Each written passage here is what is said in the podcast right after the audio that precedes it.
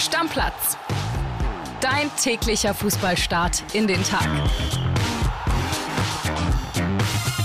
Moin, liebe Stammis. Herzlich willkommen zu dieser Mittwochsausgabe von Stammplatz. Ich bin André Albers und bei mir ist der Podcast Papa Flo Witte. Grüßt euch Stammis, grüßt dich André und ja, wie soll es anders sein? Äh, eine BVB-Folge mit einem BVB-Schwerpunkt und wer ist dabei?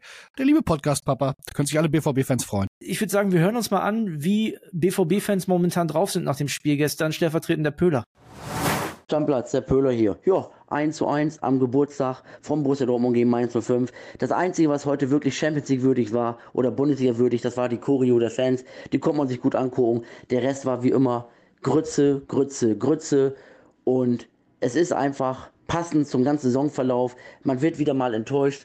Und ich habe heute so eines festgestellt, unter Trainern wie Van Marwijk, Röber, Doll, Stöger, Bosch war die Mannschaft spielerisch vielleicht auch nicht besser. Aber da haben die Jungs wenigstens ihr Herz auf den Platz gelassen. Aber hier sehe ich ja gar nichts mehr. Einfach alles nur noch Arbeitsverweigerer. Und wenn sich hier nicht schnell was ändert, dann sehe ich ganz, ganz schwarz. In diesem Sinne sportlich bleiben. Euer Pöhler, frohe Weihnachten und bis bald. Ich sehe dir schon an, Flo, du möchtest direkt loslegen und weitermachen. Aber bevor wir beide drüber reden. Yannick Hüber, heute auch ein bisschen ausführlicher aus dem Stadion. Wir hören uns unseren Reporter an. Der findet nämlich auch sehr deutliche Worte tatsächlich. Es war noch mal ein kurzer Torschrei zu hören in Dortmund und dann war es doch abseits. Ja, und die große Frage nach dem 1:1 gegen Mainz ist, war es das jetzt für BVB-Trainer Edin Terzic? Ja, erst versaut er sich gegen Mainz selbst den Meistertitel vor einem halben Jahr und jetzt möglicherweise wieder gegen Mainz seine eigene Zukunft. Sportdirektor Sebastian Kehl hat vor dem Spiel gesagt, wir brauchen nicht drum herum reden, es ist Druck auf dem Kessel, wir müssen heute gewinnen. Eine klare Bosse-Ansage, die Terzic nicht erfüllt hat und jetzt ist das Spiel vorbei. Es gibt deutliche, deutliche Pfiffe hier im Stadion. Ihr hört das. Und lasst uns einmal durchgehen durchs Spiel. Es gibt einiges zu besprechen. Der BVB legt gut los. Man hat den Eindruck, ja, da kann doch noch mal was gehen und äh, dominiert das Spiel mit, ja, ich glaube 66 Prozent Ballbesitz, hat dann zweimal Pech, trifft zweimal die Latte. Nach der Halbzeit, ja, da gab es ja dann zwischenzeitlich das 1-1, ein schönes Gurkentor. Dortmund hätte höher führen müssen und ähm, dann gab es schon leichte Pfiffe. Aber dann ist die große Frage, was hat Edin Terzic der Mannschaft überhaupt in der Halbzeit gesagt? Hat er gesagt, lasst uns schlechter spielen? Hat er gesagt, lasst uns das 1 zu 1 absichern? Was mir Rätsel aufgibt, ist, Warum hat Dortmund in der zweiten Halbzeit so einen gigantischen Leistungsabfall gehabt? Keine Spielidee, Vogelwild und dann natürlich auch Rätsel. Warum nimmt Terzic seinen besten Mann, Beino Gittens, frühzeitig vom Feld? Bringt dafür ein Talent, das in der zweiten Mannschaft kaum zum Einsatz kommt. Man merkt auch an den Auswechslungen, dass da ordentlich Frust drin ist. Es hat ja einen Spieleraufstand gegeben, von dem hat Sky berichtet. Und es war sichtlich Frust erkennbar bei den Spielern, die ausgewechselt worden sind, auch beim 19-jährigen Beino Gittens. Und äh, ja, auch bei Terzic in der Schlussphase, da kam wenig von der Seitenlinie, kaum noch Impulse von außen. Und es hat so ein bisschen gewirkt, als hätte er sich mit der Situation schon fast abgefunden. Und jetzt ist klar, Terzic geht maximal angeschlagen in den großen Bosse-Gipfel, der jetzt in den kommenden Tagen stattfinden wird. Und äh, dann wird auch besprochen werden, wie es mit ihm weitergeht. Bisher haben die Bosse ja immer gesagt, sie wollen unbedingt mit ihm weitermachen. Aber ob sie das jetzt noch halten können, ist mehr als fraglich. Und für mich ist aktuell nicht vorstellbar, wie dieses Projekt, wo ja, für mich schon deutliche Risse erkennbar sind, nochmal zu einer verschworenen Einheit zusammenwachsen kann, die eine fulminante Aufholjagd in der Rückrunde starten kann. Denn genau das ist ja das, was jetzt verlangt wird, damit das Minimalziel Champions League Qualifikation nicht ins Wackeln gerät. Ja, Flo, soweit Yannick Hüber, unser Reporter aus dem Stadion. Lass uns mal ein bisschen all das einordnen, was wir dann auch im Anschluss gestern noch gesehen haben, damit es nicht immer so klingt, als würden wir beide einfach nur drauf rumhacken. Es gab ein Interview vom Kollegen Emre Can bei Sky, der wurde gefragt, wie das Verhältnis zum Trainer ist. Und der hat sehr, sehr, sehr lange für die Antwort gebraucht. Ich weiß nicht, ob dir das aufgefallen ist, aber da waren ja 20 Sekunden zwischen, bis er überhaupt angefangen hat, was zu sagen. Und ja, kann ja nicht immer am Trainer liegen, wenn der Ball dann irgendwie gegen die Latte geht. Dann wurde er noch gefragt, äh, war Watzke in der Kabine und Kehl? Da sagt er erst nein, dann sagt er doch, der Kehl ist ja immer da. Also ganz, ganz wirres Interview von Emre Can, total verrückt. So als, als hätte er sich beinahe um Kopf und Kragen geredet. Und dann kam noch Edin Terzic, den haben die wirklich sehr glimpflich davonkommen lassen. Da wurde dann eher so danach danach gefragt, äh, wie er Weihnachten verbringt und wie er sich so fühlt und so.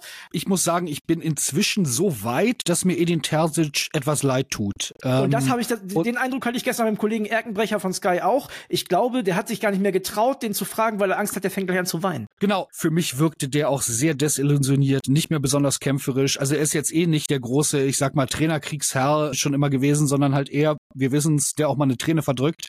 Aber er wirkte schon sehr, sehr angeschlagen und mir tut er fast schon leid. Und ich glaube im Übrigen auch, dass das der Ausweg sein muss, den äh, Hans-Joachim Watzke der übrigens schon vorm Schlusspfiff gegangen ist und äh, das macht er auch nicht äh, ganz ohne Hintergedanken. Der weiß sehr wohl, welche Symbolik das hat, wenn die Sky-Kamera dann auf seinen Platz äh, geht, äh, eine Minute vor Schluss und da ist ein leerer Stuhl. Der Ausweg, den er jetzt wählen kann, ist natürlich, um sein Ehrenwort nicht so ganz würdelos zu brechen und Terzic zu feuern, ist zu sagen, er möchte den Edin erlösen. Der ist Teil der BVB-Familie, der Druck ist sehr groß, er spürt das auch. So kann man das natürlich jetzt verkaufen und ich könnte mir auch vorstellen, dass das jetzt passiert. Du meinst so aller, der Edin bleibt im Verein, der macht jetzt erstmal ein bisschen Pause, der wird freigestellt und kommt dann in, im nächsten Jahr in irgendeiner Position wieder ja, zurück. Das muss man noch nicht mal machen, aber die Erklärung kann halt einfach sein, dass man sagt, wir möchten den Edin erlösen, das ist so ein großer Druck und wir sehen, wie er darunter leidet und das äh, hat jetzt einfach nicht mehr funktioniert und wir müssen den Edin auch schützen, weil der ist einer von uns. Also ansonsten, du kannst ja nicht, du musst dir irgendeine Erklärung einfallen lassen nach diesem Ehrenwort, wir werden in die nächsten Jahre mit Edin Terzic gehen oder ich weiß nicht, wie genau der Wortlaut war, wie man äh, aus der Nummer rauskommt, aber da wird Hans-Joachim Watzke mit Sicherheit was einfallen. Also erste Halbzeit, BVB in Teilen richtig stark, zweite Halbzeit gar nichts mehr. Da frage ich mich dann, da sitzt Marco Reus auf der Bank, der auch nicht immer Vollkatastrophe war in seiner Karriere, wenn ich mich richtig erinnere. Der sitzt 90 Minuten draußen. Edin Terzic scheint ihn ja so ein bisschen ausgemacht zu haben als einer, der nicht mehr so ganz hinter ihm steht. Ein anderes Zeichen kann es ja auch nicht sein, oder? Also ich meine, wenn du so einen Mann auf der Bank hast und du musst unbedingt gewinnen, den lässt ja eigentlich nicht draußen. Äh, nee, normalerweise nicht. Das ist ja genau die Situation, für die man eigentlich Marco Reus auch nochmal mit einem neuen Vertrag belohnt hat und äh, den geholt hat, äh, um ihn dann einzuwechseln. Also ich glaube, das war schon ein deutliches Zeichen. Ich weiß nicht, was da intern passiert ist. Äh, wir wissen von diesem Spieleraufstand, den die Sky-Kollegen enthüllt haben. Möglicherweise hat Marco Reus da eine etwas exponiertere Rolle gespielt. Das könnte man sich jetzt so zusammenreimen. Gewinnt morgen der VfB Stuttgart, dann sind sieben Punkte auf dem VfB, sechs auf RB Leipzig. Das ist schon ein Brett. Absolut, das ist ein totales Brett. Äh, vor allem, ich habe äh, vorhin gesehen, auch beim Blick auf die Tabelle, äh, dass Freiburg sogar punktgleich ziehen kann mit Dortmund. Also das sind alles schon Sachen, da muss einem Angst und Bange werden. Und ich glaube, das ist den Fans auch anzumerken. Dieses Five-Konzert, das war schon, wir haben es ja live gehört bei Yannick, äh, eine beeindruckende Lautstärke. Den Pöhler, wir haben ihn eingangs in der Sendung gehört, finde ich für seine Verhältnisse fast schon zahm. Da habe ich auch schon Resignation gehört, ja. Äh, so ein bisschen. Und ich glaube, alles, diese gesamte Gemengelage, es tut mir wirklich leid für Edin Terzic. Ich muss das wirklich sagen. Das ist mit Sicherheit ein ganz toller Mensch. Kenne ihn nicht persönlich. Das ist mit Sicherheit ein Vollblut-Dortmunder. Alles richtig, aber man muss auch sagen, der verdient sehr gut siebenstelliges Geld und er schafft es einfach jetzt auch seit einem halben Jahr nicht, seit dieser verspielten Meisterschaft, wo man auch sagen muss, da musste er nie Verantwortung für übernehmen, diese Mannschaft auf einen den Kurs zu bringen, den sie oder auf eine Flughöhe zu bringen, auf der sie sich selber sehen und von daher, so leid es einem manchmal tut, ist das der einzige Weg. Ich bin gespannt, was für Alternativen es geben soll, da werden wir die nächsten Tage sicherlich noch drüber reden, aber jetzt ist es erstmal so, dass man sich kaum vorstellen kann, dass das wirklich im neuen Jahr mit Edin Terzic weitergeht. Ja, mir tun vor allem die BVB-Stammis leid, die natürlich ab und zu auch auf uns nicht so gut zu sprechen waren, wenn wir den BVB so in die Pflicht genommen haben. Aber ich meine, lass uns die Fakten angucken, lass uns auf die Tabelle schauen und das ist brutal frustrierend für jeden BVB-Stammi. Das kann ich Absolut. zu 100 Prozent Und ich habe das auch nie so richtig verstanden, André, um ehrlich zu sein, weil ich in meinem Umfeld auch viele BVB-Fans habe. Wir haben viele BVB-Fans hier in der Redaktion und die sind eigentlich alle immer der gleichen Meinung gewesen. Also ich weiß nicht, wie lange man noch anderer Meinung sein will und das tut manchmal weh. Ich verstehe das, aber es ist halt einfach so und ehrlicherweise, es kommt auch nicht so überraschend. Ein Trainer, der so ein Trauma erlebt hat, auch gegen Mainz, also da sind wir uns, glaube ich, einig, Karnevalsurlaub in Mainz wird Edin Terzic, auch wenn er vielleicht jetzt freigestellt ist und bald mehr Zeit hat, im Februar nicht machen. Das ist nicht mehr seine Lieblingsstadt. Aber das hat sich ein bisschen abgezeichnet. Das ist alles unter keinen guten Vorzeichen gewesen und das nimmt jetzt leider den Lauf, den es nehmen musste. Und dem BVB ist nur zu wünschen und den Fans, dass da ein Trainer kommt, der das Potenzial dieser Truppe, die natürlich auch nicht ganz unschuldig ist, das muss man auch sagen, dann vielleicht wieder ansatzweise erfüllen kann. Großes Stammplatzversprechen. Wir beide sind ja morgen wieder zusammen hier. Da wird es auf jeden Fall nochmal um den BVB gehen. Wir werden nochmal einen Reporter dazu holen und werden gucken, äh, wie die aktuelle Situation dann aussieht, was wir für neue Fakten haben und wie wir das Ganze einordnen können. Lass uns jetzt weitermachen mit den anderen beiden Spielen. Zwei gab's ja noch. Fangen wir mal erst an mit der Partie Hoffenheim gegen Darmstadt. 3 zu 3. Die Darmstädter, ich habe es ja in der Folge gestern gesagt, das ist alles äh, schwierig und, und Hoffenheim punkten ist noch nicht so einfach, aber du musst Punkte holen, wenn du die Klasse halten willst. Haben sie gemacht. Haben sie gemacht, haben echt Moral bewiesen, fand ich. Ja. Äh, also das ist eine Mannschaft, äh, um mal die alte Plattitüde zu bemühen, die lebt auf jeden Fall, die will. Ja, und das ist jetzt alles ähm, relativ eng äh, im Tabellenkeller. Man muss halt sagen, so richtig geholfen hätte einem nur ein Sieg. Dafür war Hoffenheim dann doch zu stark. Aus Hoffenheimer Sicht äh, sicherlich ein bisschen ärgerlich. Aber ganz meine Szene des Spieltags hat es bei dem Spiel gegeben. Hast du sie gesehen? Genau, ganz niedlich nämlich noch das Selfie von dem Jungen nach dem Tor von Bebu, nach dem 2-1, ne? Das genau. Die Spieler jubeln, die Hoffenheimer Spieler jubeln auf Höhe der Eckfahne ungefähr. Kommt ein kleiner Junge, ich weiß nicht wie alt, mag zehn Jahre alt gewesen sein, aufs Spielfeld und dann es kommt kein Ordner und tackelt ihn weg, sondern er zückt das Handy, macht ein Selfie und die Spieler stellen sich alle enger zusammen, gucken in die Kamera. Unvergleichliches Erlebnis. Also für mich, äh, wir haben bei Bild gemacht, die süßeste Bundesliga-Szene des Jahres und ich glaube, das trifft's ganz gut. Herzerwärmend. Kommen wir zum anderen Spiel. Fußballexperte André Albers hat ja schon angekündigt, da geht 1-1 aus. Werder Bremen hat ganz im Gegenteil zu dem, was ich gesagt habe, doch eine Chance gehabt gegen Leipzig. Da wäre vielleicht sogar mehr drin gewesen. Zwischenzeitlich ganz guten Fußball gespielt und ja, am Ende den Punkt mitgenommen. Ist auch wichtig, weil wenn du so gegen so Mannschaften verlierst wie Heidenheim und Darmstadt, musst du halt auch mal gegen eine Mannschaft wie Leipzig punkten. Das haben sie gemacht. Ich fand, sie haben wirklich gut gespielt. Ja. Ist ja normalerweise kein Spiel, wo ich in die Verlegenheit bekomme, das im Einzelspiel zu sehen. Da es aber das einzige Spiel war, also wie ein Freitagabendspiel, habe ich es äh, komplett in voller Länge gesehen. Und das hat schon Spaß, bist, deswegen nicht. Ja, genau, das hat, das hat schon Spaß gemacht. Das war teilweise auch ein bisschen Schlagabtausch. Da hätten auch durchaus mehr Tore fallen können. Ich glaube, äh, an der Weser kann man auch relativ guten Mutes jetzt Weihnachten feiern. Ich hoffe, dass äh, Ole Werner Justin Jinma vielleicht in der Rückrunde ein paar Mal mehr aufstellt. Ne? Das Tempo kann man gut gebrauchen, die Tiefenläufe hat man gesehen. Und möglicherweise ist das ja auch ein Mann, der ein bisschen Geld in den nächsten Jahren in die leeren Werder-Kassen spült. Das wäre ja auch nochmal eine gute Idee. Da muss man in Bremen ja auch immer dran denken. Stimmt, der hat mich überrascht. Ich kannte ihn gar nicht so richtig. Ich glaube, so furchtbar viel von Anfang an hat er bei euch noch nicht gespielt. Nee, drittes Saisontor, aber, aber meistens von der Bank, ja. Stark. Okay, lass uns auf heute nochmal schauen. Da sind ein paar interessante Partien dabei. 18:30 Union gegen Köln. Das ist ein richtiger Abstiegskracher, Flo. Das ist natürlich wirklich ein Spiel, das ist äh, Abstiegskampf pur mit einer schönen Bedeutung auch. Wir kennen ja das äh, spezielle Verhältnis von Baumgart zu Union. Ähm, das wird er dann mal für mindestens 90 Minuten vergessen.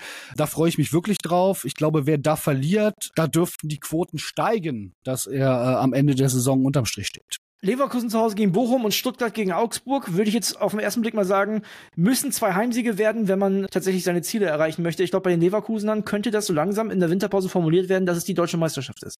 Ja, da bin ich gespannt. Das ist eigentlich ja wirklich die spannendste Sache der Winterpause aus Sicht, was wirklich den Meisterkampf angeht. Wann sagt Leverkusen, ja, wir wollen Meister werden? Wir wissen aus der Vergangenheit, dass man sich damit gerne lange zurückhält. Hat man in Dortmund auch gemacht, obwohl man äh, damals so viel Punkte Vorsprung hatte. Könnte jetzt in der Winterpause passieren. Also da mache ich mir auch keine Sorgen zu Hause gegen Bochum. Stuttgart, ich weiß es nicht. Wir wissen alle, wie unangenehm Augsburg ist. Stuttgart kommt jetzt natürlich aus einem Spiel, was für sie mit Sicherheit ein Dämpfer war, auch in der Deutlichkeit, die Niederlage bei den Bayern. Andererseits, nach diesem super Start, den Stuttgart hatte, und dann kamen die ersten ein oder zwei Niederlagen, habe ich mir auch gedacht, Mensch, ob die diesen Lauf wieder aufnehmen können oder ob die jetzt abstürzen oder abreißen lassen, haben sie auch da bewiesen, nee, die Mannschaft scheint stabil zu sein, die kann auch Rückschläge wegstecken. Von daher sehe ich sie da auch ganz klar in der Favoritenrolle. Aber wenn ich tippen müsste, dann äh, tippe ich da auf einen Unentschieden. Ich glaube, die Stuttgarter machen das. Augsburg war in Bremen grottenschlecht und ich kann mir gut vorstellen, dass der VfB sich relativ schnell von seiner Pleite in München, die immer passieren kann, erholt. Wir haben noch die Partien Heidenheim-Freiburg und Frankfurt-Gladbach. Über die werden wir natürlich morgen auch nochmal sprechen. Und natürlich den FC Bayern in Wolfsburg. David Verhoff hat mir vorab eine Sprachnachricht geschickt. Flo, da hören wir auch nochmal eben rein. Ja, hallo und Servus aus München. Thomas Tuchel plagen vor dem letzten Spiel des Jahres in Wolfsburg äh, weiter große Personalsorgen. Fünf Stars fehlen ihm auf jeden Fall und weiterhin muss der FC Bayern auch zittern um Josua Kimmich und um Leon Goretzka. Die beiden hatten ja schon gegen Stuttgart gefehlt mit einem Infekt und da war es am Dienstag so, dass Thomas Tuchel berichtete, dass er äh, alle ein bis zwei Stunden ein Update bekommt von den Zweien, wie es ihnen geht, aber er hat äh, nicht so richtig große Hoffnung gehabt, dass es reicht. Die Bayern haben extra, um den Spielern noch eine Nacht zu Hause bei den Familien zu ermöglichen, den Abflug von äh, Dienstagnachmittag auf Mittwochmorgen verlegt. Deswegen war da noch eine kleine Resthoffnung da, dass die beiden vielleicht noch in den Flieger steigen können. Aber eben keine große Hoffnung. Sieht wieder so aus, als ob Alexander Pavlovic und Rafael Guerrero auf der 6 agieren müssen. Pavlovic, der U20-Nationalspieler, hatte das ja gegen Stuttgart sensationell gut gemacht. Vielleicht für ihn dann gleich die nächste Chance, sich zu beweisen. Und die Bayern können äh, vielleicht auf ein kleines Geheimnis zurückgreifen, das 1 zu 0 Geheimnis. Denn in 41 Spielen gegen Wolfsburg, in denen sie das 1 zu 0 machten, haben sie noch nie verloren, sogar 36 Siege geholt. Ja, eigentlich alles gemacht für Harry Kane, den Führungstreffer und damit irgendwie auch die Punkte einzufahren. Mal schauen, ob das auch mit der Rumpfelf, die es ja am Ende dann doch ist, so klappt. Auf der Bank hat Thomas Tuchel höchstwahrscheinlich kaum eine Alternative, die er dann noch bringen kann. Flo, bei Pavlovic habe ich keine Angst, ehrlicherweise. Also aus Bayern Sicht, der hat das sehr gut gemacht gegen Stuttgart. Ja, das sollte er auch in Wolfsburg gestemmt kriegen, mache ich mir keine Sorgen. In Summe natürlich doch eine ganze Menge Personalien, die da wackeln bzw. fehlen werden. Und Wolfsburg, eine Mannschaft, die garantiert unter seinen Möglichkeiten momentan spielt. Von ja. daher, wenn die auf ihr Niveau kommen oder vielleicht dann auch mal ein Spiel abliefern, und da ist ja Bayern immer zu gut, also da hat man immer Bock als Spieler, mal über seinen Möglichkeiten zu spielen, könnte es da noch mal so einen kleinen Stolperer der Bayern geben. Halte ich auf jeden Fall nicht für ausgeschlossen. Du weißt, ich habe viele Laster, Sportwetten gehören nicht dazu. Wenn ich es hätte, würde ich da vielleicht auch mal einen unentschieden Tipp riskieren. Ja, und David hat gesagt, dass Thomas Tuchel den Bayern-Stars noch mal eine Nacht zu Hause gönnen wollte. Ich glaube eher, er wollte sich selber noch die Nacht gönnen, um möglicherweise Kimmich und Goretzka doch noch mit in den Flieger zu nehmen. Sicherlich, äh, früher hätten wir bei Bild die Schlagzeile gemacht, Tuchel schenkt seinen Stars eine Liebesnacht. Äh, machen wir natürlich schon seit wahrscheinlich 15 oder 20 Jahren nicht mehr. Aber das wird sicherlich auch mit reinspielen, dass er da ein bisschen Zeit gewinnt, weil er weiß auch, mit so einem Unentschieden oder alles andere als mit einem Sieg in diese Winterpause zu gehen, wäre für die Stimmung auch bei den Bayern alles andere als doll. Die Stimmung bei den Bayern morgen natürlich dann ein Thema, genau, wie nochmal das aktuelle Bild vom BVB. Das heißt, es gibt kurz vor Weihnachten tatsächlich noch eine Menge zu besprechen. Flo, dann haben wir einmal noch den Hinweis, Phrasenmäher mehr könnt ihr gerne reinhören, denn da ist die hundertste Folge draußen. Henning Feind hat was gezaubert, zusammen mit Bastian Schweinsteiger. Der ist Gast da. Also, wenn ihr Bock habt und ein bisschen mehr Zeit, entweder jetzt direkt nach Stammplatz oder in den Weihnachtstagen, da hat man zwischendurch ja mal so ein bisschen Leerlauf. Hört da gerne mal rein. Beim Kollegen Henning Feind und bei Bastian Schweinsteiger. Und wir machen vorher den Deckel drauf. Deckel drauf, macht's gut. Tschüss. Stammplatz. Dein täglicher Fußballstart in den Tag.